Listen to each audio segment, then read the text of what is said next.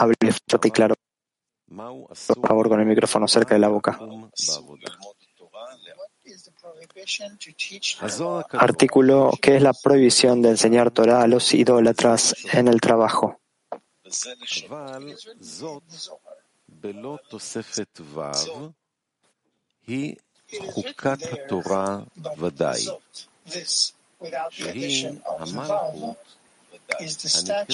Está escrito en el Zohar, está escrito allí, pero Zot, esta, sin la adición de Vav, es el estatuto de la Torah, que es Malhut, llamada estatuto, y proviene de Seirampin, que se llama Torah.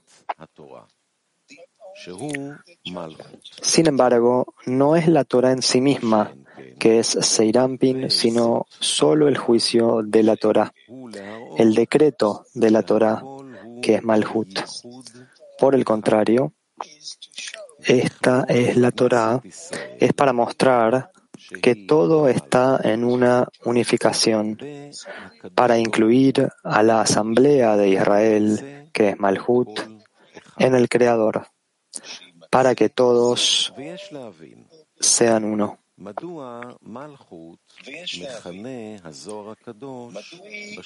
Debemos entender por qué el Zohar llama a Malhut por el nombre de estatuto, es decir, por qué Malhut debe ser una ley sin intelecto, como Rashi interpretó.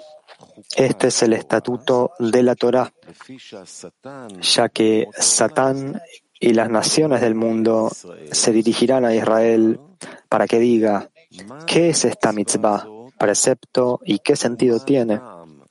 Por lo tanto, está escrito al respecto.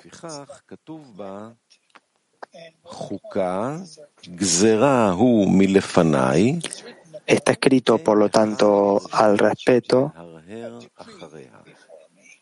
es un estatuto, un decreto ante mí. No tienen permiso para dudarlo. Entonces, cuando se, ¿cuándo se considera una ley? Solo cuando las naciones del mundo preguntan, ¿qué es esta mitzvah? Y tenemos que responderles cuál es la respuesta. Una ley, un decreto, esto implica que el hombre respeta la ley precisamente cuando pregunta ¿por qué? Entonces se puede decir que está observando la mitzvah por el hecho de ser una ley. De lo contrario, no hay nada que muestre que uno está observando esa mitzvah porque es una ley. También debemos entender esto. ¿No sería mejor si esta mitzvah se hubiera revestido de intelecto? Es decir, sería más fácil observar la mitzvah. ¿Por qué el Creador quiere que sea como una ley que es más difícil de observar la mitzvah? Después de todo, hay una regla. El Creador no se queja viene con difamación contra sus creaciones, no lo hace. Debemos entender por qué él quiere esta mitzvah como ley. Cuando hablamos de trabajo, debemos discernir dos cosas. La práctica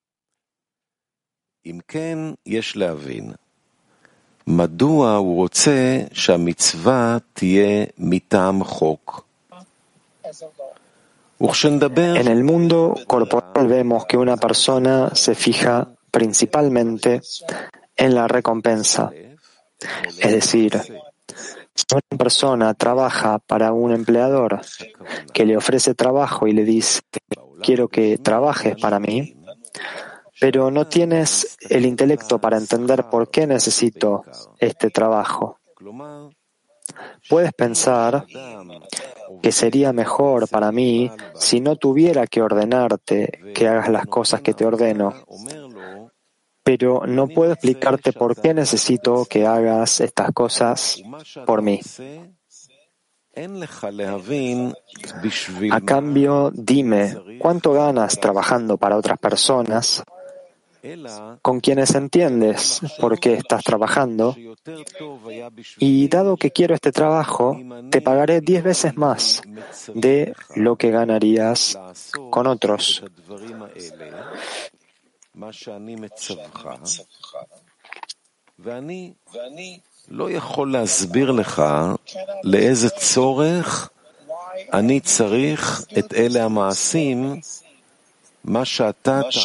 Por supuesto, muchas personas saltarían de cabeza a este trabajo, ya que todos miran la recompensa y el salario,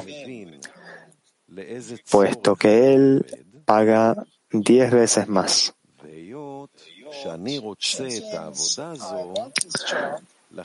Por ejemplo, si el pago habitual es de mil al mes, él pagará diez mil.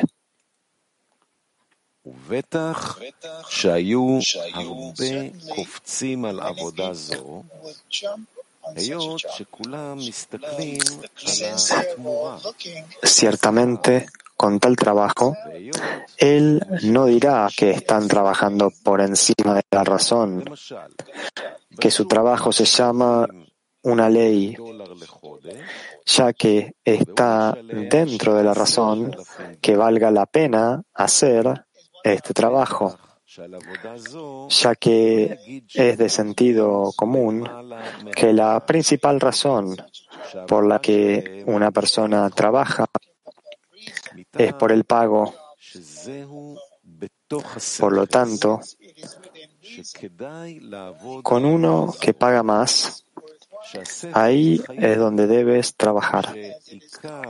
Esto se llama dentro de la razón.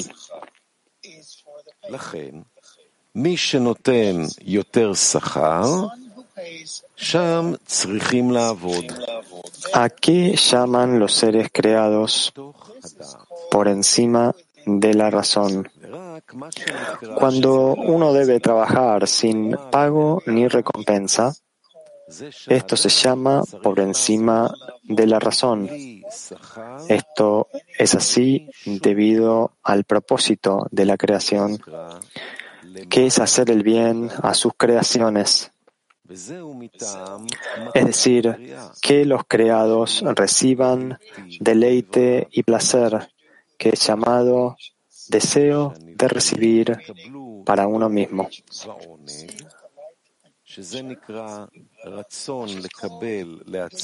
Es decir, que todo lo que uno hace sea en beneficio del creado, porque así fue su deseo.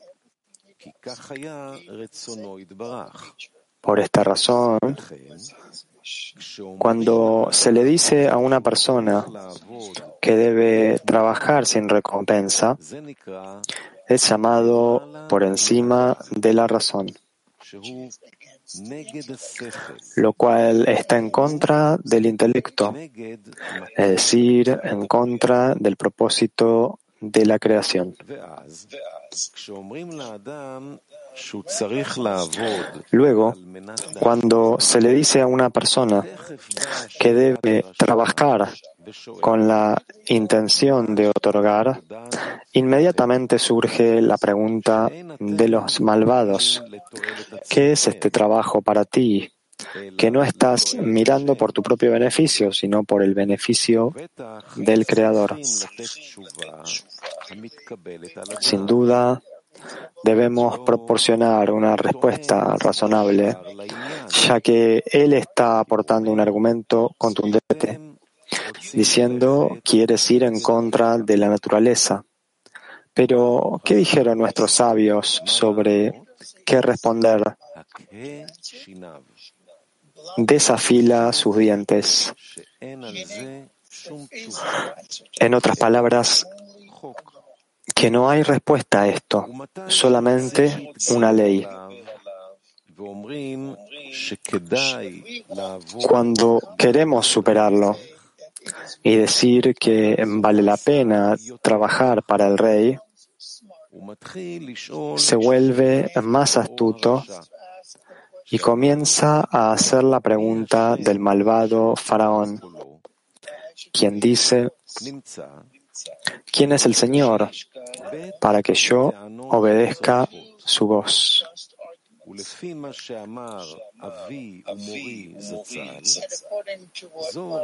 Resulta que hay dos argumentos justos aquí. Y de acuerdo con lo que dijo Balasulam, es solo un argumento. Pero dado que quiere permanecer en el amor propio, entonces argumenta como un sabio. Es decir, verdaderamente soy un hombre poderoso y no uno corriente, que no puede sobreponerse. Sin embargo, no conozco al Creador. Si el Creador me fuera revelado y no tuviera que creer en Él, inmediatamente trabajaría en beneficio del Creador.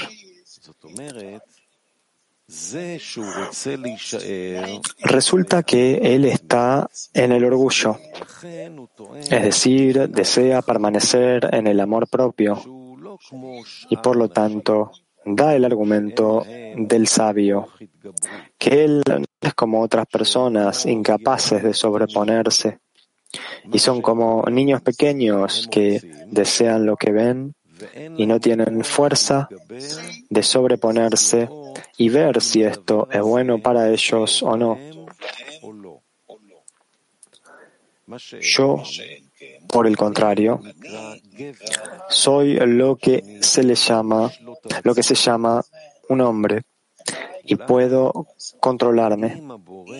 Pero si el Creador quiere que trabaje para él,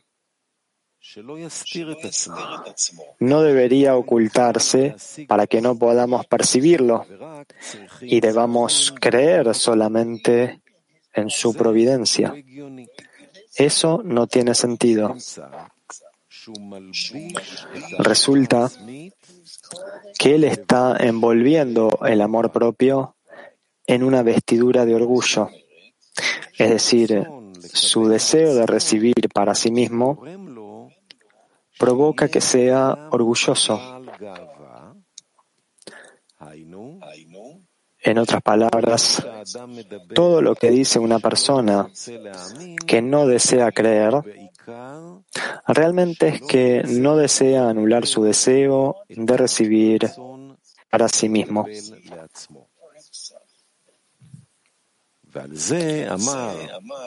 Baal Azulam dijo acerca de esto, que debemos creer que este camino de fe por encima de la razón y también el hecho de que debamos trabajar para él y no para nuestro propio beneficio,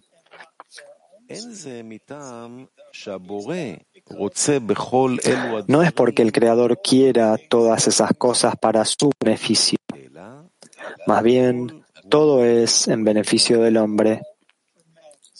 En otras palabras, el deseo del Creador de dar a los seres creados deleite y placer y tener con eso un deleite completo, es decir, que no sientan ninguna vergüenza al recibir el deleite, Él nos ha dado un consejo, trabajar para Él.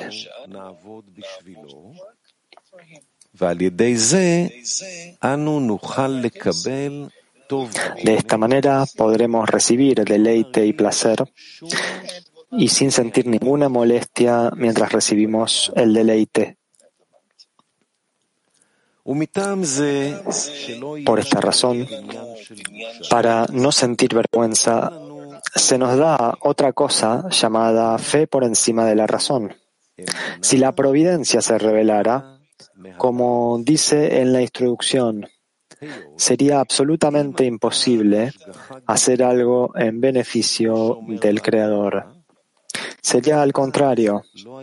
Todo tendría que ser en beneficio propio. Si el placer se revelara más en las mitzvot, en los preceptos, que en los placeres corporales. Vemos lo difícil que es renunciar a los placeres corporales y decir, recibir el placer solamente cuando pueda aspirar al beneficio del Creador.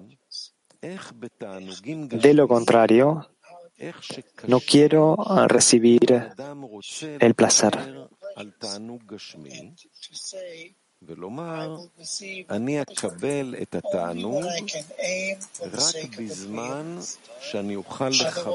Con los sabores de la Torah y la mitzvot debemos creer lo que dice el Ari, que debido al rompimiento, chispas sagradas cayeron en las clipot, en las cáscaras. El Zohar lo llama luz delgada, es decir, una pequeña iluminación desde la Kedushá, santidad, de ahí provienen todos los placeres del mundo corpóreo. Con esto podemos calcular que si es difícil elegir entre pequeños placeres y decir que tiene cuidado de no recibir los placeres corporales solo en beneficio del Creador, es decir, que está dispuesto a renunciar a cada placer que reciba si él no puede dirigirlo en beneficio del Creador. ¿Cuán difícil es esto? Y lo es mucho más si se revelan el deleite y el placer revestidos de la Torah y las mitzvot. Entonces, los creados no podrían elegir hacer todo en beneficio del Creador, sino que recibirían el deleite y el placer para su propio beneficio.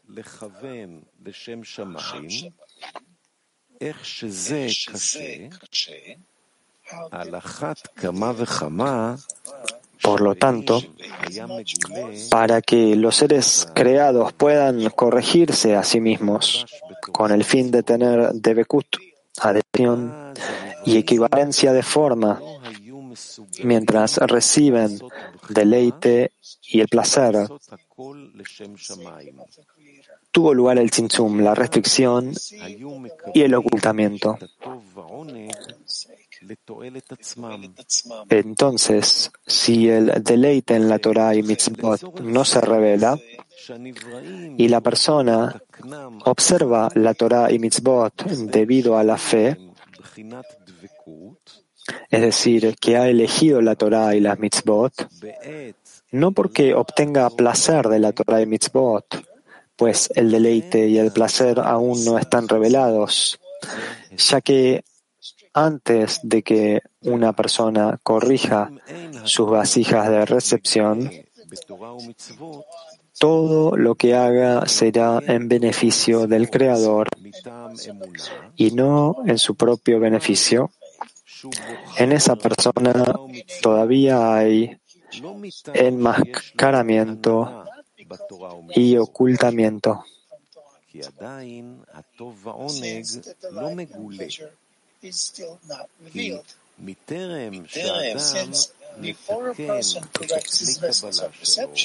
En ese momento hay espacio para la elección, es decir, elegir y ver si está trabajando en su propio beneficio o en beneficio del Creador.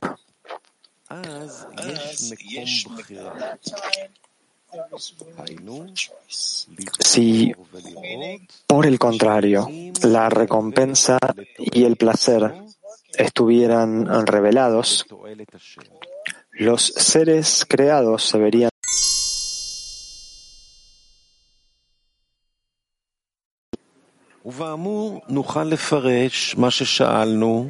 De acuerdo con lo anterior, podemos interpretar lo que hemos preguntado. ¿Por qué Malhut se llama un estatuto?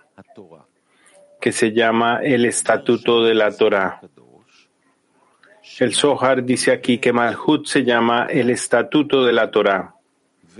y no la Torah en sí. El decreto de la Torah, que es Malhut, sino que debemos incluir a Malhut y la Torah en una unificación.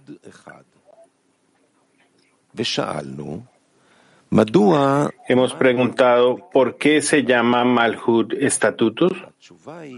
La respuesta es que Malhut es llamada el reino de los cielos,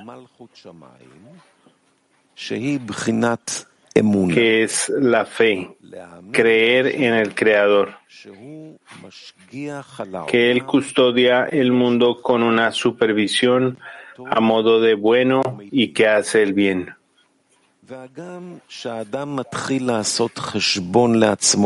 Cuando una persona comienza a mirar hacia adentro, ve que está llena de faltas. Entonces, ¿cómo puede el cuerpo entender que todo eso son otorgamientos? Aunque se nos da la plegaria para los malos estados que sentimos, ya sea en la corporalidad o en la espiritualidad. Pero después, es decir, después de la plegaria, cuando una persona ora, pero su plegaria no es respondida, si ve que está en la más absoluta bajeza, ya sea en la corporalidad o en la espiritualidad, en ese momento necesita sobreponerse y decir, que el nombre del Creador es el que es bueno y hace el bien.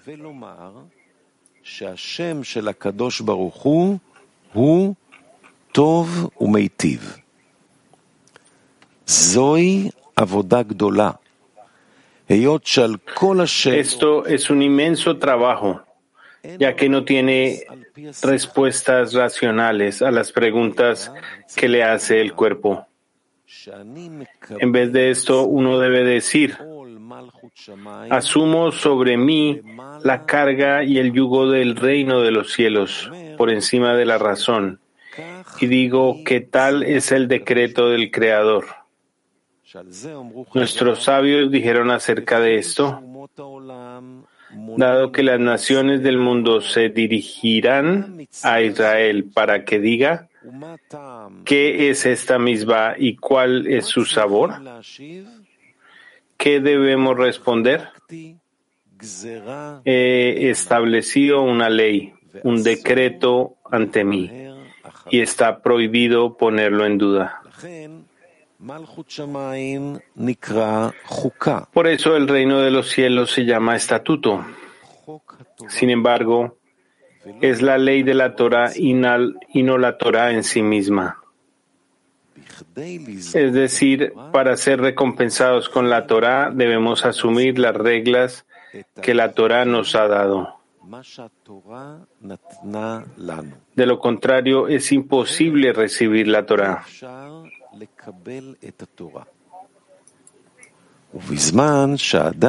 Cuando una persona asume sobre sí el reino de los cielos, es llamada Israel,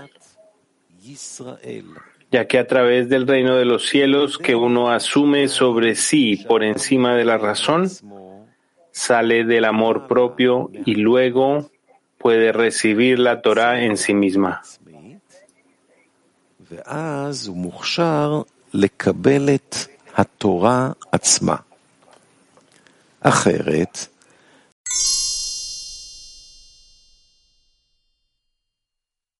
El mundo existe solo para aquel que se refrena durante una pelea.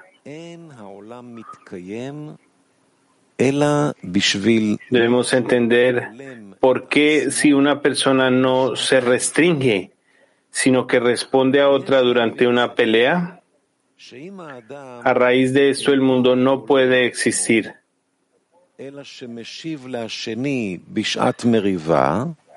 En el trabajo esto significa que el mundo es la persona misma.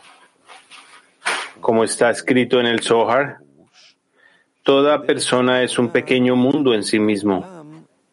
Por lo tanto, esto significa que cuando una persona comienza a pelear con el cuerpo y quiere obedecer lo que nuestros sabios dijeron. Uno siempre debe irritar la buena inclinación con la inclinación al mal. Y Rashi interpretó que debería hacer la guerra con ella llamada la guerra de la inclinación, es decir, cuando una persona exige al cuerpo que lo haga todo por el Creador. Esto enfurece a la inclinación del mal, ya que desea anular su autoridad por completo. Y todo lo que una persona hace esta quiere que sea beneficio del Creador. En este momento el cuerpo llega con quejas justificadas que el cuerpo da argumentos racionales. Pero si una persona quiere vivir, es decir, quiere lograr la plenitud absoluta y cumplir con la voluntad del Creador, cuyo deseo es hacer el bien a sus creaciones, en otras palabras, ser recompensados con la luz de la Torah, la cual es el deleite y el placer en el pensamiento de la creación, en este momento está prohibido responder al cuerpo con argumentos racionales. Esto es decir que está yendo dentro de la razón ya que dentro de la razón debe estar con la intención de recibir. En cambio, se contiene durante la pelea y le dice, desde la perspectiva del intelecto, estás en lo correcto, pero yo estoy yendo por encima de la razón.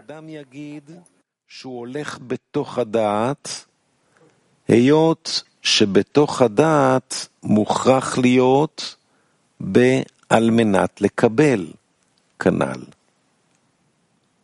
אלא בולם את עצמו בשעת מריבה ואומר לו, הצדק איתך בבחינת השכל, ואני הולך למעלה מהדעת.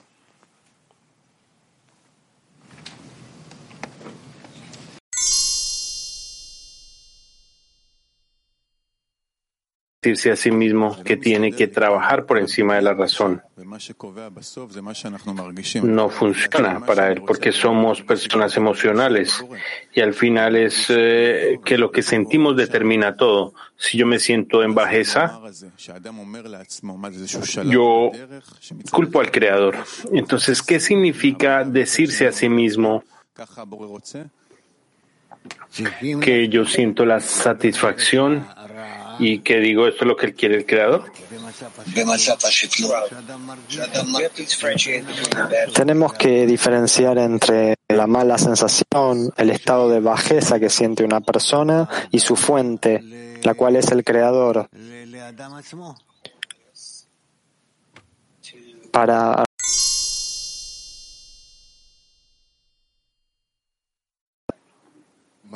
Piensa. Sí, Mijael. ¿Qué significa tomar para sí mismo el yugo del reino de los cielos? Tomar sobre uno el yugo del reino de los cielos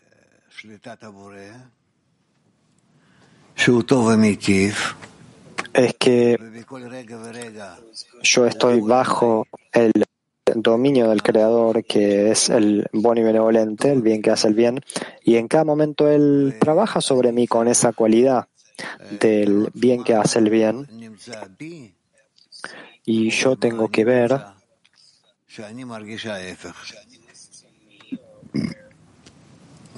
¿Qué es esto para mí o dónde existo? ¿Qué es lo que hay en mí que me hace sentir lo opuesto?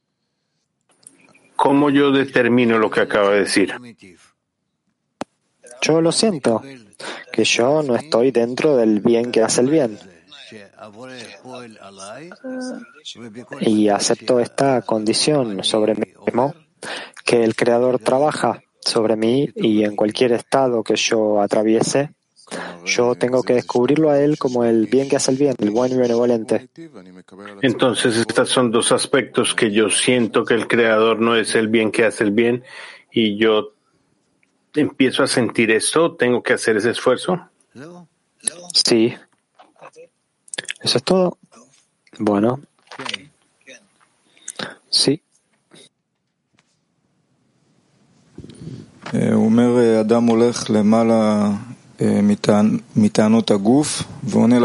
Dice que una persona va por encima de los argumentos del cuerpo y esta es eh, la ley del creador y por eso se observa. Y también dice que es la ley y que no hay permiso de dudar.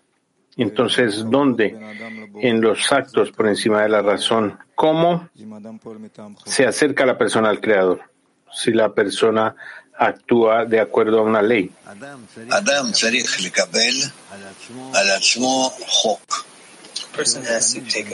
La persona tiene que tomar sobre sí misma una ley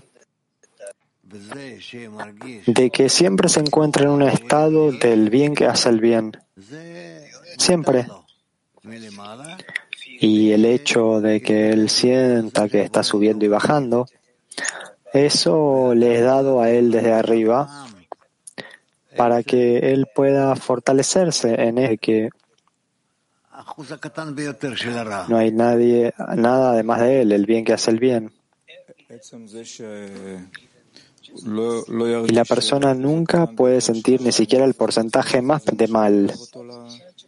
El hecho de que la persona no sienta, ¿eso es lo que lo acerca al Creador? Ahora estás preguntando algo distinto. Estoy preguntando cómo crear la conexión, un sentimiento entre la persona y el Creador. En el hecho de que la persona siempre quiere sentir que se encuentra,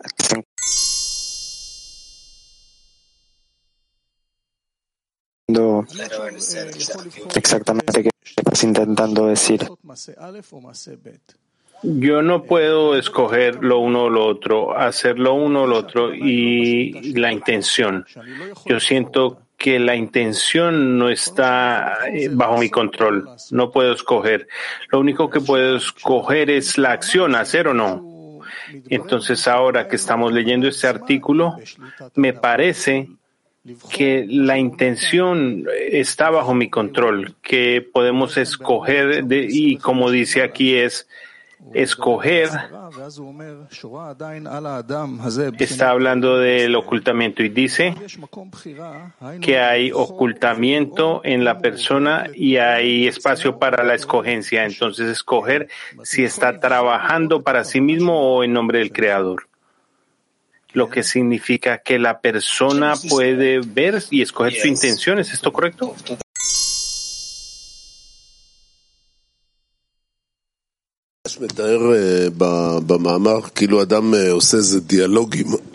En el artículo Rabash describe que si la persona está trayendo un diálogo con el cuerpo y el cuerpo reclama y dice no le respondas al cuerpo y hay una pelea aquí y entonces que le pide al cuerpo trabajar en nombre del Creador. ¿Cuál es este diálogo interno, la persona hablando con su cuerpo? ¿Qué es esto?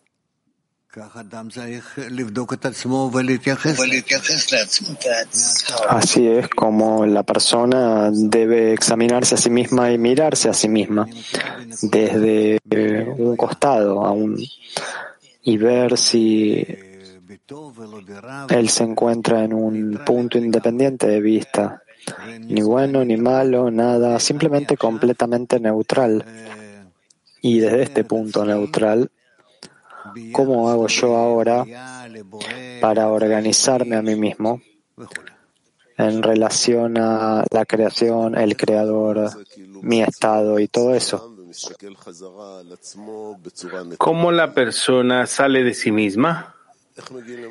y se mira de manera neutra. ¿Cómo se llega a este estado donde la persona puede separar el yo que critica y el yo que opera dentro de mis eh, debilidades, mi deseo de recibir, mi pereza, de todo el paquete que recibo. ¿Cómo podemos de un momento salir de nosotros y hacer este escrutinio? Bueno, yo no arrojo a un lado todas mis cualidades en las que siento que soy um, orgulloso o aragán y esas cosas. No, no las tiro a un lado. Yo reconozco que eso es lo que recibí del Creador, las tengo. Bueno, eso es lo primero. Lo segundo, a pesar de que yo atribuyo todas estas cosas al Creador, se las adjudico a Él, ellas están ahora en mí y yo tengo que elevarme por encima de ellas y determinar que el Creador en sí mismo es el bien que hace el bien y Él me dio estas cualidades, me las ha dado para que yo me eleve por encima de ellas.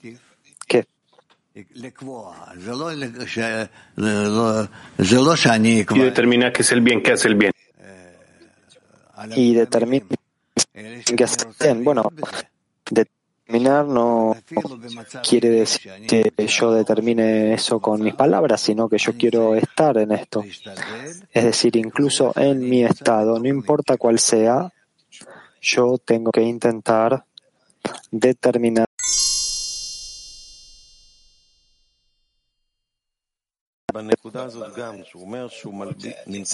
Bueno, no tengo nada que agregar. Eh, Sigilad. Que sucede que la vestimenta del amor propio y el, la vestimenta del orgullo. La pregunta es, yo fui escogido y tengo que servir al Creador, pero está, escondí, está escondido. Si se revelara, yo le serviría. ¿Este es un vestimenta de orgullo? Sí, porque él hace condiciones. ¿Cómo en este estado se puede decir es una ley? Y eso es como fue determinado, porque en este estado él piensa que está en lo correcto.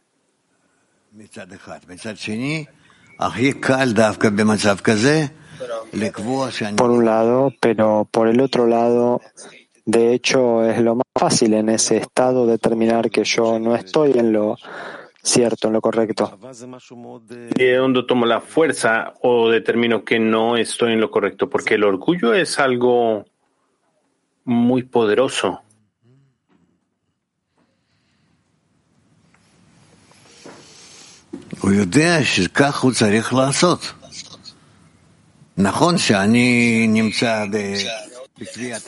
Él sabe que eso es lo que tiene que hacer.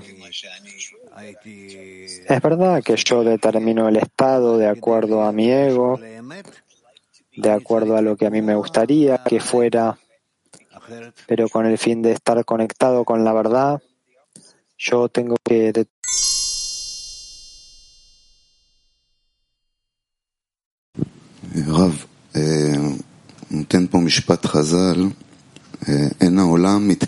Rab, eh, una cotación que aquellos, el mundo no existe sino para aquellos que se restringen en una pelea. ¿Puede explicar eso?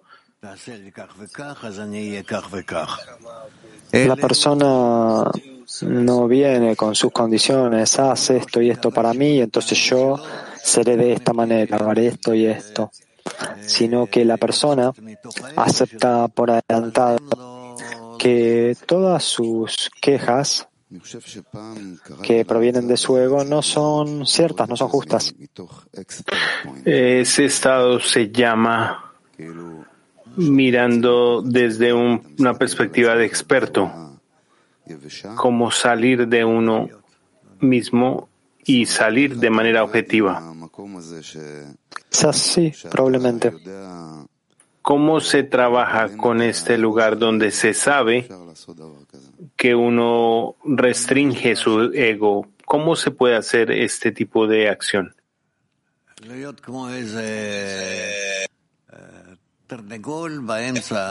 Para ser como algún gallo y gritar, este soy yo, mírenme a mí, yo soy tan especial, o para realmente mirar a la verdad y, de acuerdo con la verdad, anularme a mí mismo, subyugarme. Él escribe que después de restringirse en una pelea, dice, estás en lo correcto, de manera intelectual, pero yo voy por encima de la razón. ¿Qué significa esto? Realmente no entiendo muy bien.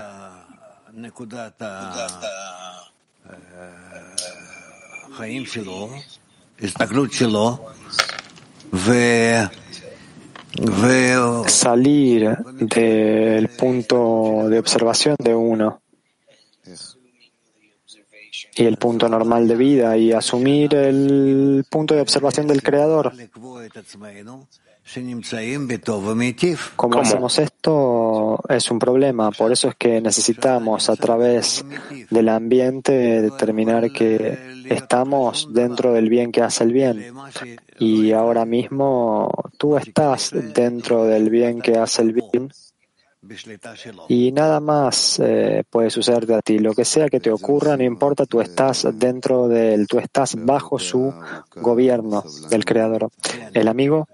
Y esto es hecho solamente a través de un trabajo largo y paciente.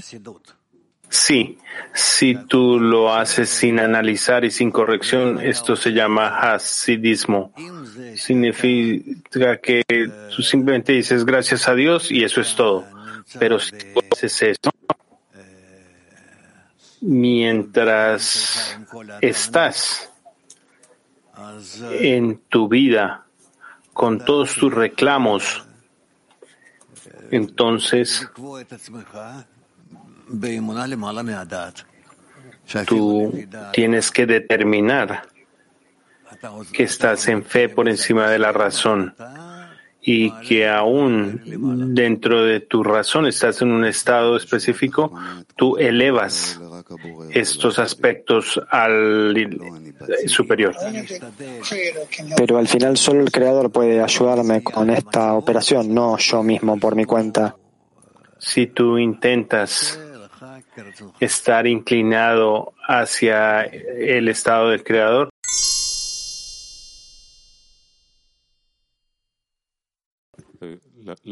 Sí, Dudy, adelante.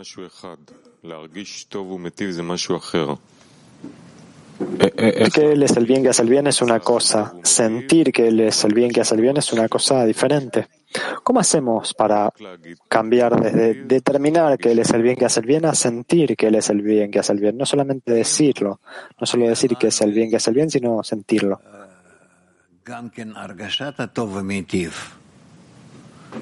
Si nosotros tenemos el sentimiento del bien que hace el bien, entonces vamos a decir que es el bien que hace el bien. Pero no, al no estar en la sensación del bien que hace el bien, y al decir que eso es lo que recibo del Creador y por lo tanto es el bien que hace el bien. Entonces el, el ambiente, el entorno, los artículos y el Rab operan sobre mí para convencerme de que mi mala sensación es mi propia sensación, pero que la situación es el bien que hace el bien. El sentimiento también tiene que cambiar. Bueno, esa es la pregunta. ¿Cómo sentir que Él es el bien que hace el bien? No solamente decirme esto a mí mismo. Esto tú ya lo haces con el Creador. ¿Cómo es que llega el sentimiento del bien que hace el bien? Que yo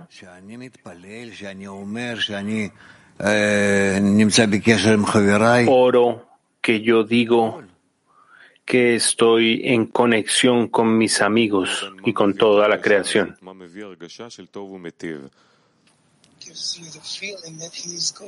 No es claro lo que a uno le da la sensación de que él es el bien que hace el bien. Yo diría que mi fe, que el Creador es el bien que hace el bien en cada momento en mi vida.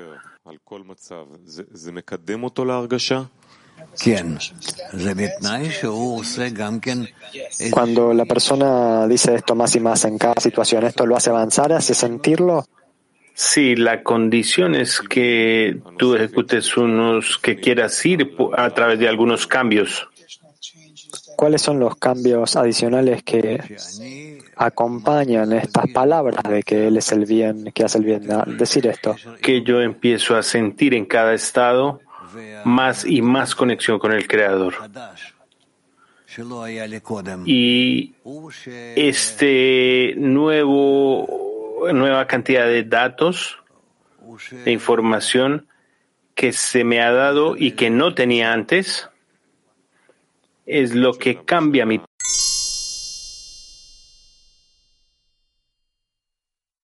que bajo la condición que la persona tome para sí misma todas las correcciones. De Bielorrusia, ¿qué trabajo deberíamos nosotros hacer para que nuestros esfuerzos no vayan a la citra ágera y las cáscaras? De una manera simple es el amor, excepto por el amor en cada acción y todo lo que pase sobre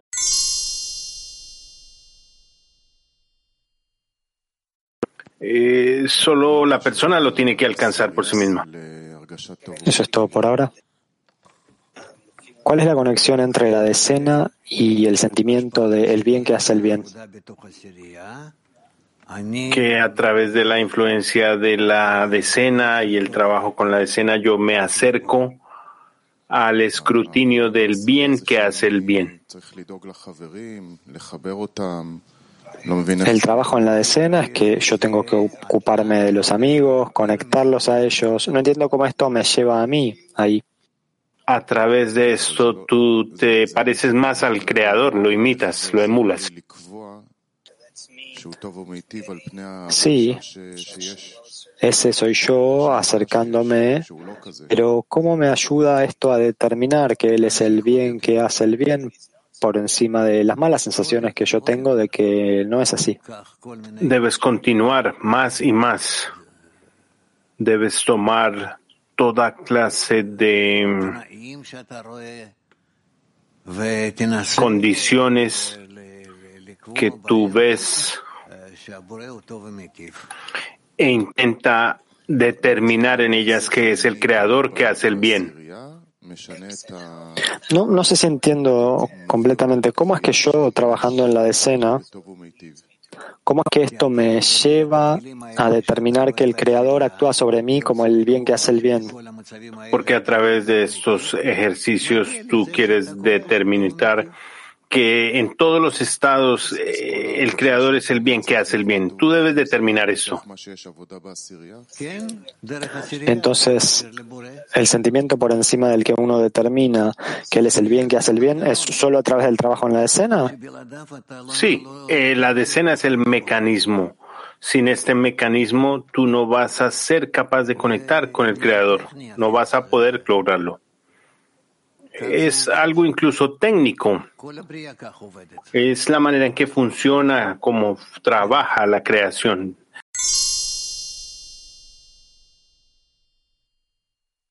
Funciona de esta manera. Está el trabajo del que nosotros hablamos en la lección Hablamos de esto no solo en esta lección, que la persona necesita separarse a sí misma de su ego, de su cuerpo, de su yo, para mirar todo desde un punto de vista externo, incluso intelectualmente. Y si llega a ese punto, es decir, no observar desde dentro del ego, sino desde algún punto general, y ver que el creador es el bien que hace el bien, que él sostiene todo el balance completo en la creación como una ley de la naturaleza y si uno entiende esto uno puede llegar al bien. Y si es difícil entonces yo rezo y hago eso. Pero ¿para qué necesita uno la decena? ¿No puedo hacer este trabajo como trabajo psicológico? Trabajo psicológico no te va a ayudar aquí porque a través del sistema psicológico con el que interactúas no vas a poder alcanzar ninguna forma de conexión con la red superior. ¿Y cómo es que la decena asiste con esto? La decena está conectada, está incorporada en todos sus órganos.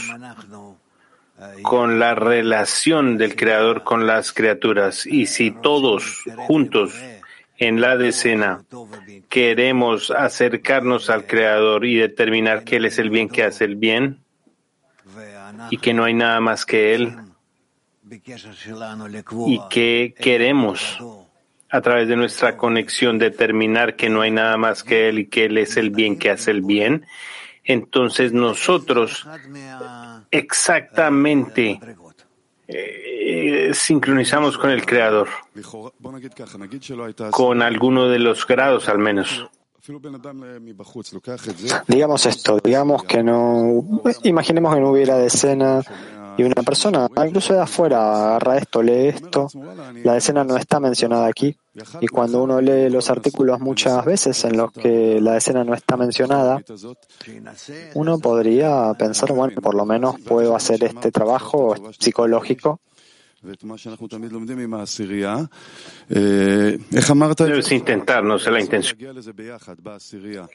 Sí, yo entiendo y Luego entiendo como usted dijo que nosotros tenemos que intentar alcanzar esto juntos en la decena.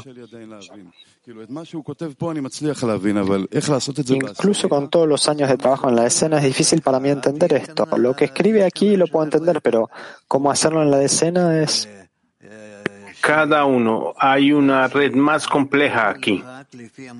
Cada decena, cada uno de acuerdo a su estado personal, y de acuerdo a la relación, pero al final todos atraviesan algunos cambios y de estos cambios, a través de estos, los amigos descubren más y más las leyes del Creador, las leyes de la creación dentro de ellos.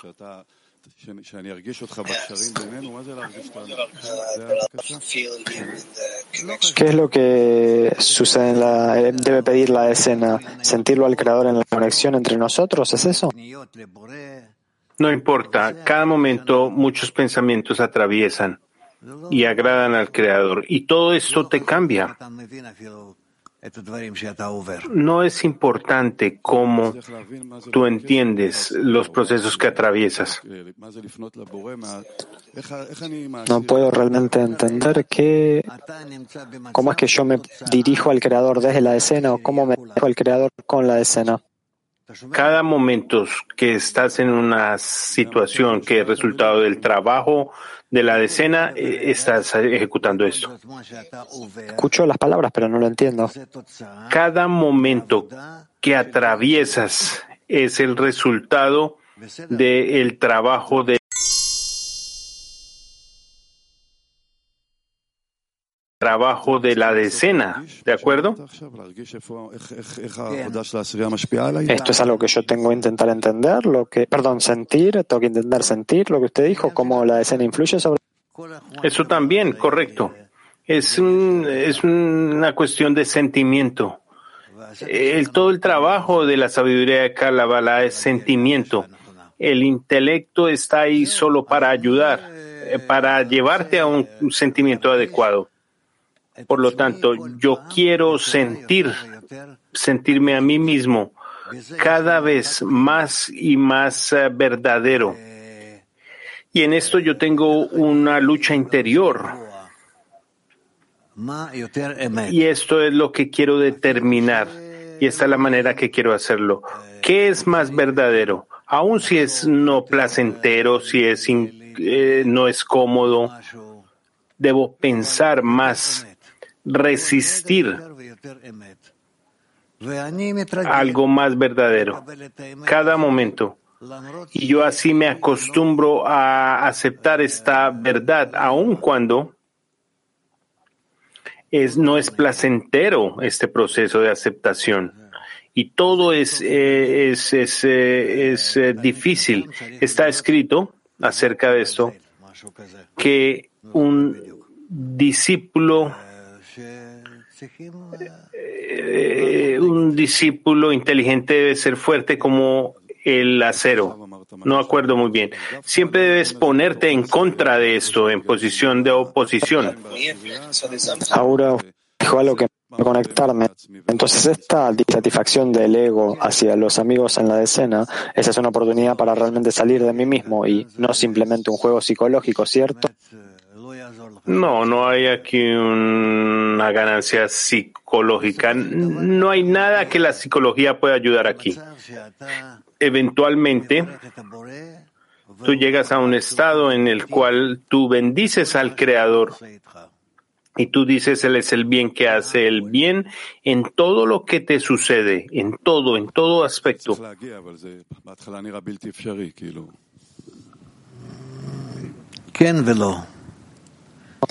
Tiene que llegar esto, pero al comienzo parece imposible. Sí y no. Tal vez hay un remanente, pero usualmente sí. Oren, adelante. Si nosotros no nos despertamos internamente a nosotros eh, en este grado en la decena, entonces el Creador nos da esto a través de cosas externas. No tiene nada que ver, puede ser en unos 20 años. Es un estímulo. por supuesto que al fin y al cabo los estimula, los despierta a todos, pero si vos no haces lo tuyo, entonces no aceleras el tiempo. Pregunta, y si justamente una persona eh, específicamente despierta en un cierto problema, entonces testifica sobre él mismo que él puede hacer este esfuerzo, ¿es algo que está conectado con él mismo en lo que es la decena? Raf, sí, por lo general sí. Lo, lo, mejor es que cada persona se confronte con cada problema que se presenta ante él y que él se acomode en una forma tal que tenga una conexión más estrecha con el Creador y una conexión también más estrecha con la decena. Pregunta, justamente él está recibiendo una invitación especial. Rav, sí, ahí es donde está puesta la solución, justamente. No. Sí.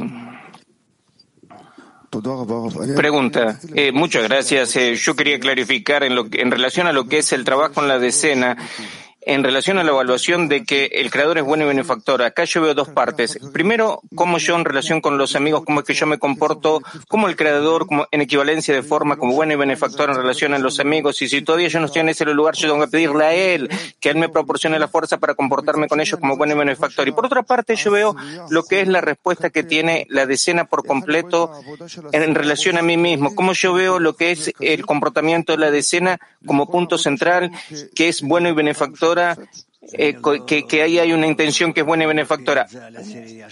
Rav, yo no le tiro eso encima de la decena que ellos se tienen que relacionar conmigo de esa manera, ni nada que, ni nada de nada de todo eso, sino que yo quiero en cada situación dada en la cual yo me encuentro dentro de la realidad, yo quiero sentirme a mí mismo que yo estoy realmente dentro de que Él es bueno y benefactor en el jardín del Edén. Pregunta, justamente cuando yo veo a cada uno de los amigos que Él aparentemente, aparentemente, como es que yo lo veo, en lo que son mis propias vasijas, yo veo que Él no está con nosotros o que en este momento Él no está con nosotros, yo entiendo que ahí tengo que poner más trabajo en relación a los amigos como bueno y benefactor por parte del Creador, que yo ahí tengo que poner más trabajo y, y que yo tengo que, Rav le dice, yo tengo que decir sobre mí mismo que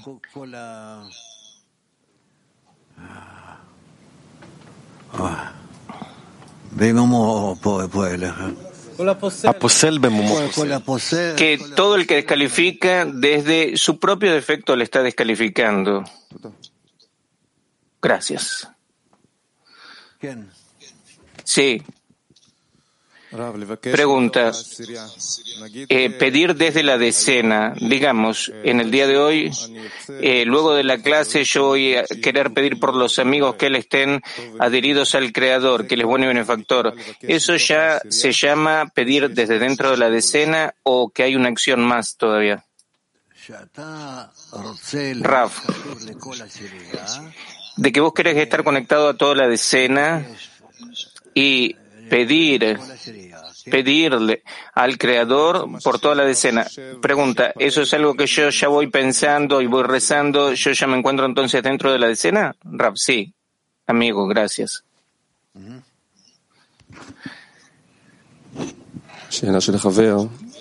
Eh, una pregunta de un amigo, ¿acaso es necesario que el ego crea en el creador o que el ego nunca va a creer en el creador? Rav, nosotros no podemos estar diferenciando, este es eh, la inclinación al bien, esta es la inclinación al mal, este es el ego, este no es el ego. Eh,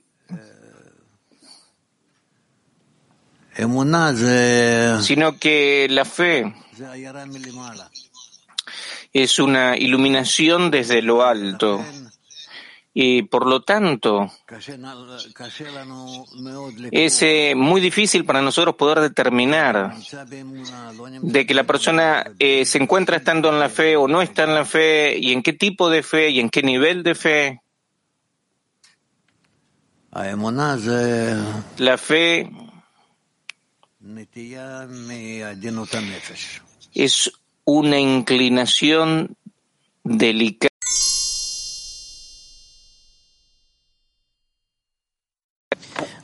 Sí, pregunta. Acá en el artículo dice que es necesario eh, enojar al cuerpo y decirle que las cosas son para el cielo y, y que es para el cielo, eso es lo que lo va a enojar al cuerpo.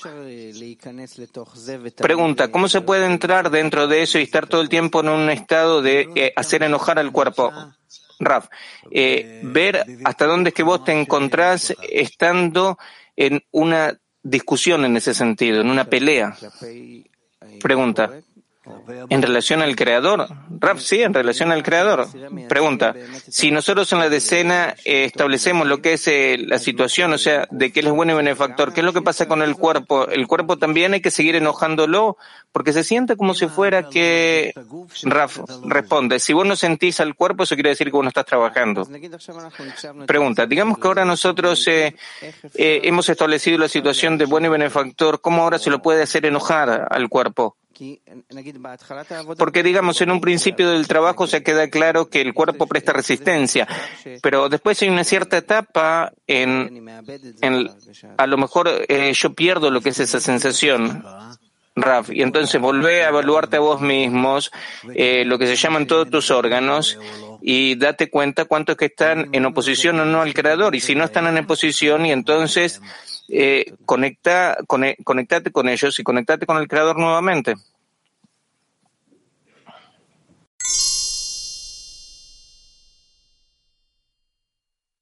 Volver otra vez a la pregunta de Yosef. Sí, le dice Rafa. Pregunta. Yo lo que pregunto es que, yo lo que entiendo es que le preguntó lo siguiente. O sea, si únicamente soy yo el que está incorrompido y la relación que yo tengo con la realidad se está corrompida, entonces cuando yo veo algo malo, un amigo que sufre, lo que fuera, yo le pido al creador corregirme a mí. ¿Por qué? Porque yo ahora eh, te estoy acusando a vos, entonces yo no te quiero estar acusando a vos, corregir la relación que yo tengo eso queda claro.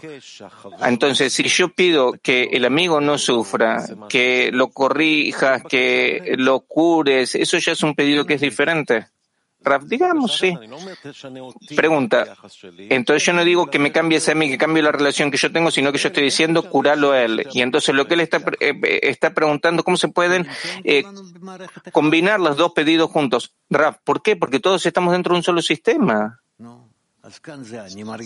Y entonces acá estoy yo, que soy yo el que siento, y acá es el amigo, que es el amigo el que siente, digamos. Y entonces, y entonces en, en lo que concierne a lo que es a todo el sistema, si soy yo o es él, es lo mismo. Pregunten, ¿qué es? ¿Qué es lo mismo? Rav, eh, que sufren, que el sistema no está corregido. Pregunta, es decir, que yo pido que el amigo deje de sufrir. Eso es igual como si yo dejara de sufrir porque yo no te estoy justificando a ti. Sí, sí, le dice Raf. No hay más preguntas. A pesar de que yo siento de que hay un montón de interrogantes, de preguntas que hay dentro del grupo, ven si vos desde hace rato ya querías preguntar, dale.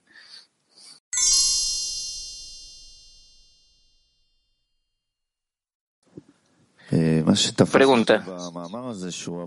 Eh, lo que me agarró a mí en el artículo es que él dice de que todo es para el beneficio del hombre, de que el creador no hace nada para su propio beneficio. Eso lo, lo encontramos también en el principio de cada artículo de Rabash, que él dice que todo lo que el creador hizo lo, eh, hace eh, para que, que, que, que, todo sea recibido en lo que son las vasijas de otorgamiento y el camino por encima de la razón es el más exitoso. Entonces, lo que es esa dirección de que todo es para el beneficio del hombre, es algo que nosotros eh, podemos utilizarlo en lo que es nuestro trabajo de pedirle al Creador, mostrarme de que es para mí bien, mostrarme, Raf, ¿cómo es que te va a mostrar? ¿Que vos lo veas eso desde dentro de la razón? Vence. Eh, repito, eh, Rabash escribe y nos explica todo el tiempo de que todo lo que el creador hace no es para el beneficio del creador, sino es para el beneficio del hombre mismo. Rab, sí, pero ¿para el beneficio de qué hombre? Eh, ok, eh, yo lo que estoy preguntando, yo quiero sentir de que todo lo que el creador hace lo hace para mi propio bien, que no hay acá realmente algo de que es para el beneficio de algún otro. Raf, oh, qué demanda egoísta, ¿eh? Dale. Seguí. Pregunta, ¿por qué Él les dice todo el tiempo, nos está explicando y nos está mostrando que lo hace para el beneficio del hombre? Raf, ¿el hombre tiene que aceptar la relación del Creador para consigo mismo? De que todo es para el beneficio del hombre, para el beneficio del hombre que está en él, dentro suyo. Y no para el beneficio de lo que es su carne. Ven, si está claro, pero yo lo que estoy preguntando es cómo yo puedo trabajar con eso en una forma que sea apropiada, de que yo no esté sintiendo de que estén haciendo algo que sea en mi contra, de que esto es para el beneficio del creador, esto está en contra de la naturaleza, o sea, cómo yo puedo trabajar en una forma tal de que eso sí se vuelve para mi propio bien. Eso se ha hecho para tu propio bien y por eso vos sentís eso de que está como si fuera en contra tuyo. En la forma eh, actual, vos sos un egoísta y por lo tanto es que sentís todas estas cosas que están en contra tuyo. Pregunta, ok, y entonces, ¿qué me conviene a mí decir, pedir del Creador para que yo eh, vea de que todo lo que Él actúa lo está actuando para lo que es mi propio bien? para eso vos tenés que cambiar y tenés que ver el mundo con una percepción que sea distinta. Pregunta, pero si me están contando eh, algo viene, eh, me susurran el oído, todo lo que se ha hecho se ha hecho para tu propio bien. ¿Y qué le dice eh, Raf? Eh, ben se dice, no sé, yo me quedo eh, impresionado con eso. Bien le dice Raf, pero que, la cuestión es qué, qué es lo que vos haces con eso. Ben pero todo, en todos los artículos lo vuelvo a repetir, todo lo que se ha hecho, que hay que ir por encima de la razón, que eso es para el beneficio del ser creado, que ninguna cosa es para el beneficio del creador. Entonces, sí le dice Raf, pregunta, y entonces acá hay como si fuera, como si fuera eh, una, una cosa de que se está diciendo de que todo es para el beneficio del hombre. Raf, pero ¿dónde está ese hombre? Ese hombre está luego de las correcciones. El bención que va a estar corregido, entonces eh, es él quien va a sentir cómo el creador se relaciona con él de buena manera. Benzi, está claro, pero ahora yo puedo tomar de eso, de que yo sé, de que es para mi propio bien, yo puedo pedirle al Creador, de que Él me muestre, de que Él de verdad está actuando para mi propio bien. ¿Por qué te lo tiene que mostrar? Todo lo contrario, eso te va a corromper todo el camino, te va a arruinar el camino, no vas a poder alcanzar la fe. Pregunta, entonces, ¿qué hacer con todas esas palabras que él dice que Rabaya está diciendo? Eso es para el beneficio del hombro, es el camino más exitoso. es para el beneficio del hombre, es para el beneficio de quien se llama hombre, que, que nosotros lo tenemos que engendrar, lo tenemos que eh, darle forma a partir de nuestras acciones. Benzi, eh, queda claro. ¿Cómo yo puedo tener una impresión adecuada de todas esas palabras, de todas esas oraciones, de que todo se hace para el bien del hombre? ¿Cómo puedo tomar de ahí fuerza de lo que son las palabras de Rabash? Raf, de que todo lo que hace el Creador lo hace para Él. Es decir, todo para el beneficio del hombre, de que nosotros alguna vez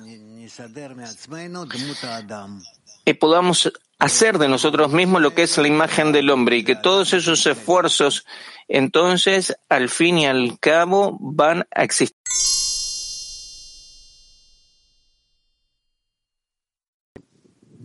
Pregunta. Yo quiero clarificar, nosotros tenemos lo que es el trabajo en lo que es eh, en la mente y en lo que es el corazón. Yo entendí en lo que fue la última semana que en lo que es la mente, eso está más cercano a que nosotros decimos que no hay nadie más que él, que determinamos que no hay nadie más que él, que hay una sola fuerza. Y ahora usted ha dicho en la clase que lo que es bueno y benefactor, eh, nosotros eh, lo podemos alcanzar dentro de lo que es el trabajo que hacemos entre nosotros en la decena, que tenemos que poder, podemos alcanzar así lo que es una base hija de, sensación. Y él dice que las preguntas juntas de por qué y para qué de que entonces le vienen a la persona para que él pueda ir por encima de la razón, porque de todas formas, de todas formas tenemos lo que es un trabajo dentro de la razón, pero hay un estado que viene que está más cercano dentro de lo que es eh, el trabajo en la decena, así por lo menos es en la sensación, porque te dice el trabajo, eh, él te dice en otros artículos en lo que es el trabajo que se hace eh, frente al creador, ahí te puedes equivocar, pero tenés el trabajo frente al prójimo, que ahí la evaluación es mejor. Y lo que es este artículo, cuando dice eh, de la cuestión del bien y benefactor que nosotros tenemos que sentir en la, en la decena. ¿Qué, es esa ley que Él nos ha puesto? que Él nos dice que está prohibido transgredirla, que tenemos que eh, cuidarla en lo que son las relaciones entre nosotros en la decena, que eso nos va a proporcionar lo que es el lugar para conocer de que Él es bueno y benefactor de que cada uno de nosotros va a necesitar en algo ir por encima de la razón para poder cumplir esa ley que le está diciendo. Raf, nosotros tenemos que ir por encima de la razón, de que no nos quedes en la razón al fin y al cabo, nada de nada. Pregunta, digamos dos amigos ahora vienen a lo que es el trabajo voluntario en la cocina eh, uno quiere ahora eh, eh, lavar la olla y el otro quiere cocinar con la olla. Y entonces empieza ahora una discusión, se empiezan a pelear, empieza una discusión, una pelea no dentro del hombre, sino entre dos amigos. Ahora, ¿qué es lo que esos dos amigos tienen que hacer para que el creador esté entre ellos? Para que puedan cumplir con una ley que el creador pueda estar entre ellos. Raf, que cada uno renuncia a lo que es el primer deseo que le ha venido y que trate de cumplir lo que es el, el deseo que el amigo tiene. Pregunte que justamente ahí es que está la oportunidad porque dice eh, que antes de eso no está la cuestión. O sea, dice, antes de que las naciones del, del, mundo vengan y que te digan qué es lo que es ese mandamiento, no tenés ese tipo de trabajo, sino que justamente eso se tiene que reconocer que ahí es donde está la oportunidad. Eh, Raf, sí. Pregunta, y antes de que ellos se vengan a tratar de separarnos entre nosotros con lo que son esas preguntas, eh, eh, antes de eso nosotros, nosotros no podemos decir que nos hemos elevado. Raf, no, como ahora. Como ahora, eh, en el tiempo que tenemos de la pelea con Hamas y con todo ese tipo de organizaciones, es nuestro deber ahora fortalecernos más y más, que nosotros lo que exigimos es una conexión con el Creador. Pregunta, pero eso tiene que estar eh, manteniendo la conexión entre nosotros. Si entre nosotros hay separación, entonces por cierto que hay una, una desconexión con el Creador, Raf. Y entonces él lo va a hacer a eso.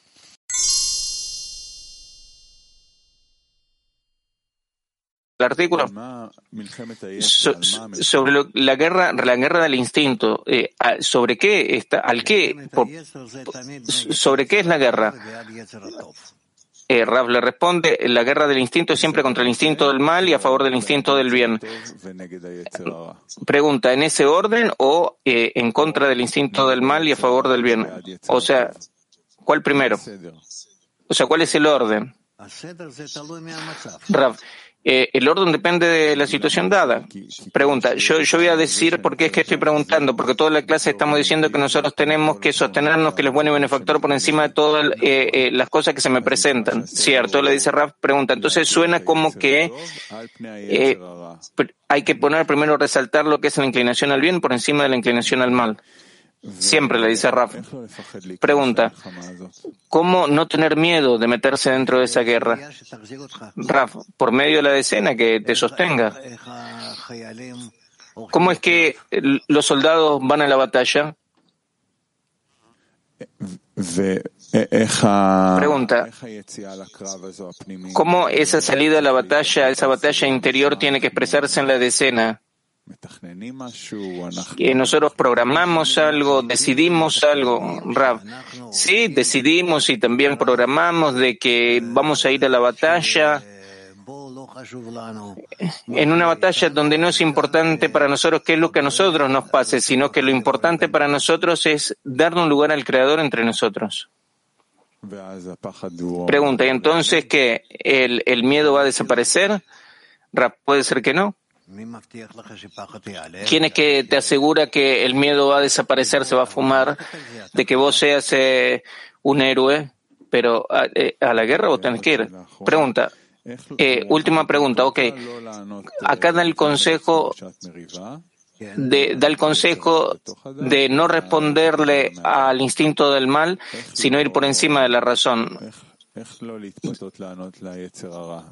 ¿Cómo no quedarse seducido de responderle a la inclinación al mal cuando él presenta todo tipo de demandas que son justas?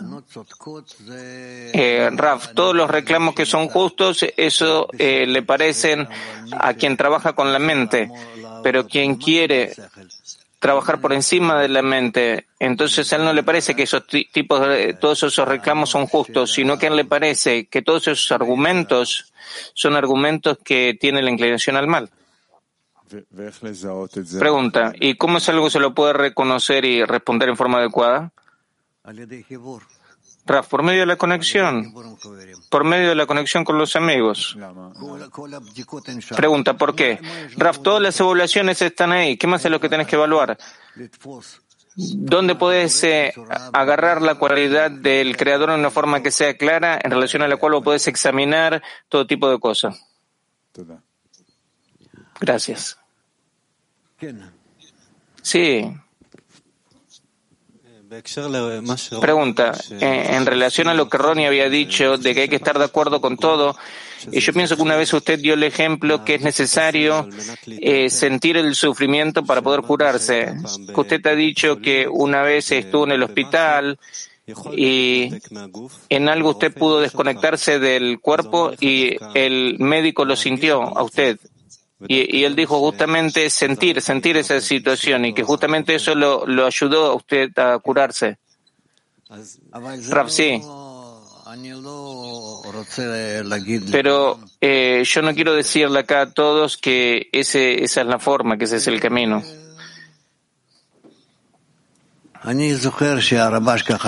Yo me acuerdo que eh, eh, Rabash así decía, que sufra, que sufra, así se, se decía a sí mismo, sí, con el dedo se apuntaba. Pero la persona también tiene que eh, decidir eh, si es que él es capaz de eso. O sea, un sufrimiento tal donde él está sintiendo eh, eh, que es la inclinación al mal. Eso ayuda. Pero la cuestión acá, eh, o sea, el interrogante que se plantea es si la persona se puede sostener en esa situación. Pregunta, ¿pero acaso es algo que eso es necesario? Raf, eh, es una eh, elección.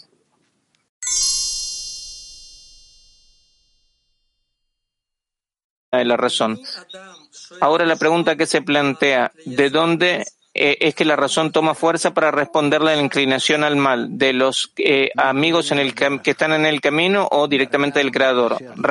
de los amigos que están en el camino, directamente él se conecta por medio de ellos con el creador y por medio de la decena recibe fuerzas.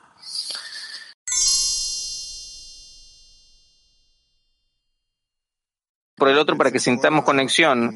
Y entonces, en realidad, todo el asunto de la situación dada, nosotros la tenemos que sentir, tenemos que rezar por eso, pero tenemos que rezar con el propósito de que nos traiga cercanía y conexión el uno con el otro. Y eso, en realidad, a partir de la sensación de que todos estamos juntos y que nos queremos los unos a los otros, es como que eso anula toda la sensación de, mala que la, situación tiene. Y entonces nosotros sí tenemos que rezar por lo que el Creador nos pone frente a nosotros, algún tipo de eh, pena, pero ¿cuál es eh, la intención interior? Si es que usted también puede eh, agudizar esto, o sea, en relación a lo que es la conexión, ¿cómo es que yo veo acá un cierto pesar y cómo yo tengo que dirigir lo que es mi rezo para que eh, traiga conexión? ¿Cuál es la, relación que hay entre ellos? Raf, yo tengo que sentir de que en realidad únicamente mi rezo por el conjunto, por sí mismo, existe. Acá se plantea la cuestión, o sea, si es el rezo lo que queda, después de, después de que yo pedí, decoré, y es en la oración donde yo siento la nueva realidad, o qué es la realidad la que cambia como consecuencia de lo que fue mi oración. Y entonces, entonces dentro de la realidad es que yo siento una nueva realidad. Y entonces de eso es algo que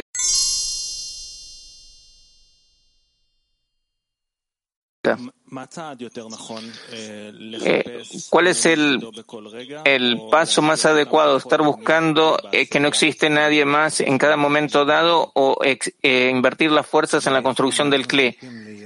Raf, en realidad nosotros tenemos que estar dentro del CLI, dentro de la vasija, y dentro de la vasija estar buscando que no existe nadie más que él. Pregunta, porque no siempre vienen las cosas juntas. Se puede construir lo que es la vasija en la decena y decir en este momento no tengo las condiciones para estar buscando de que no existe nadie más que él. Es algo que vos no lo, no, no lo revelás, pero siempre, siempre es posible llegar a una realidad en la cual eh, se, te, eh, se te revela de que no existe nadie más que Él y que Él es bueno y benefactor y de qué es lo que vos haces en esa dirección. Pregunta, no, hay fuerzas. Rafe, no hay fuerzas que sea con los amigos juntos. ¿Tampoco hay fuerzas? No puede ser. No puede ser. La decena no, no, no porque sí, está escrito sobre eso en la Torah. Pregunta, pero parece en un tiempo así que está todo cerrado, de que uno tiene fuerzas y uno no puede venir y que no podemos encontrar fuerza, Y entonces hay varios de la decena que están en un estado pasivo, de que uno está enfermo, el otro está ocupado en algo, el otro está haciendo otra cosa. Eso puede ser cierto, pero de todas formas, la mayoría sí, sí pueden. No, eso no es, no, no es una excusa.